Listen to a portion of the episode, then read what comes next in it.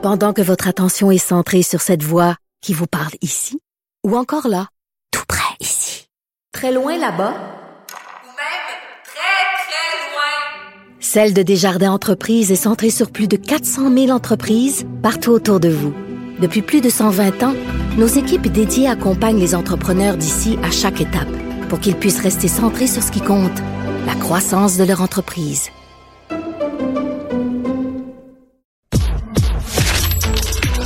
Économie, finance, affaires, entrepreneuriat.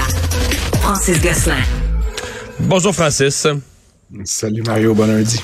Alors le groupe Sélection, l'un des géants au Québec dans les résidences, euh, résidences haut de gamme, pour une partie d'ailleurs pour aînés, euh, ben qui est en difficulté financière.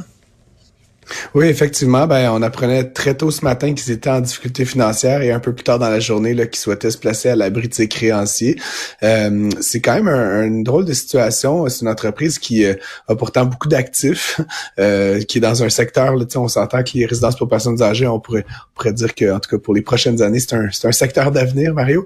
Euh, et pourtant, ça, ça va très mal. donc leur dette là, est, est, est, un peu gonflante. Puis les, les Est-ce que c'est la hausse des taux d'intérêt qui vient les, leur mettre cette pression supplémentaire?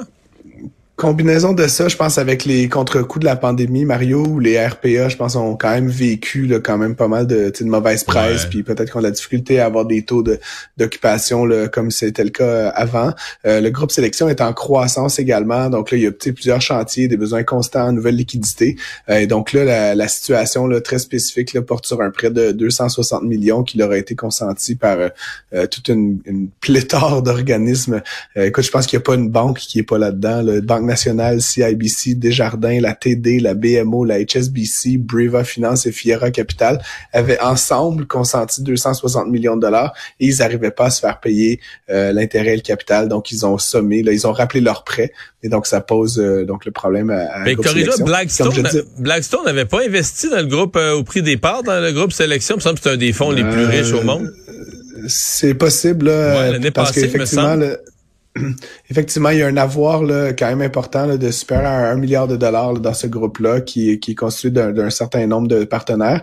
Euh, le groupe Sélection lui-même détient environ un tiers des, des actions, mais je j'ai pas euh, hum. malheureusement peut-être comme ça l'identité des mais c'est quand même euh, ouais c'est quand même vraiment étonnant. ce que je sais de la pandémie, c'est qu'il est arrivé essentiellement deux choses. D'abord, on l'oublie, il y a des gens qui sont décédés. Là, ça, quand on parle de, de, de, de places de chambres vides, là, il y a des gens qui sont décédés, même pas juste dans les Dans les autres résidences aussi.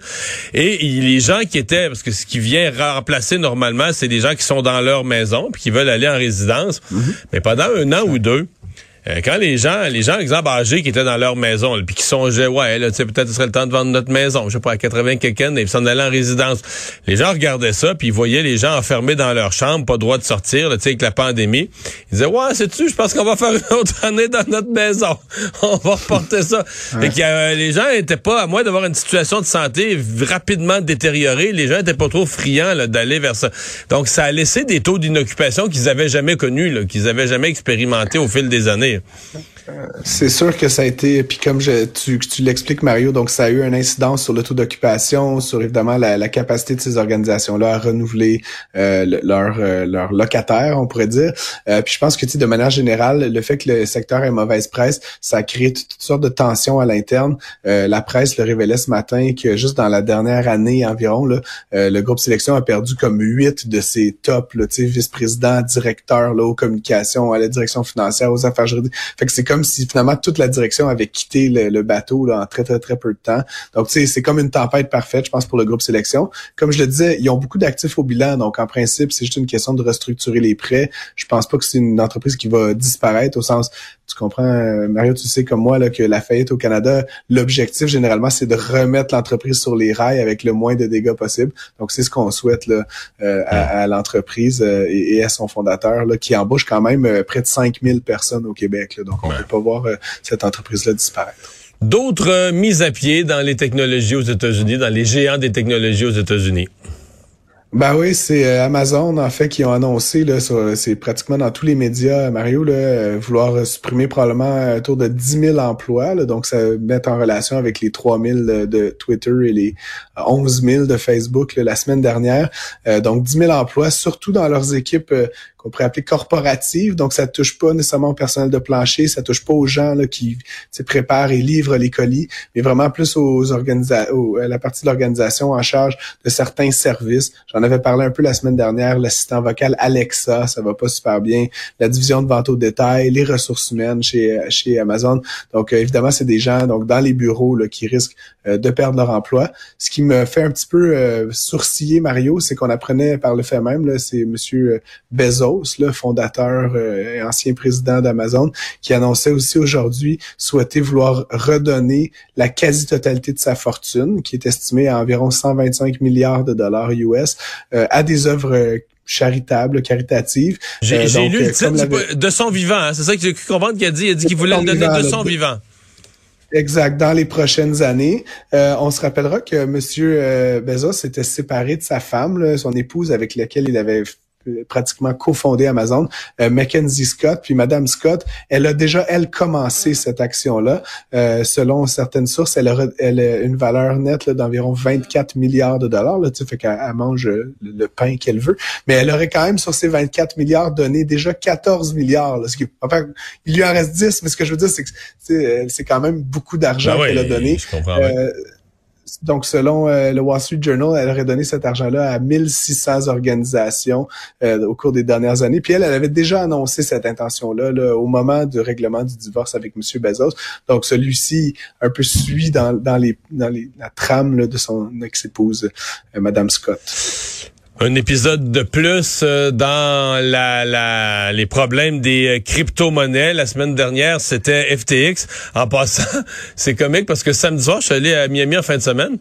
Et samedi soir, je suis ah, allé voir le Heat qui joue. Il joue où le Heat? Dans le FTX Arena. FTX Arena, ouais, c'est ça. Ben, qui avait fait faillite la veille je regardais Mario quand même beaucoup d'équipes sportives dans la Formule 1. Il y avait un Grand Prix ce week-end.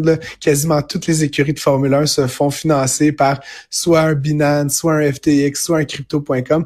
Et donc là, la nouvelle, ben évidemment, FTX c'est fini. L'entreprise est, en, carrément en liquidation, puis elle ne vaut plus rien là, essentiellement. Là. Donc ça, ça va être vraiment intéressant de suivre cette saga-là.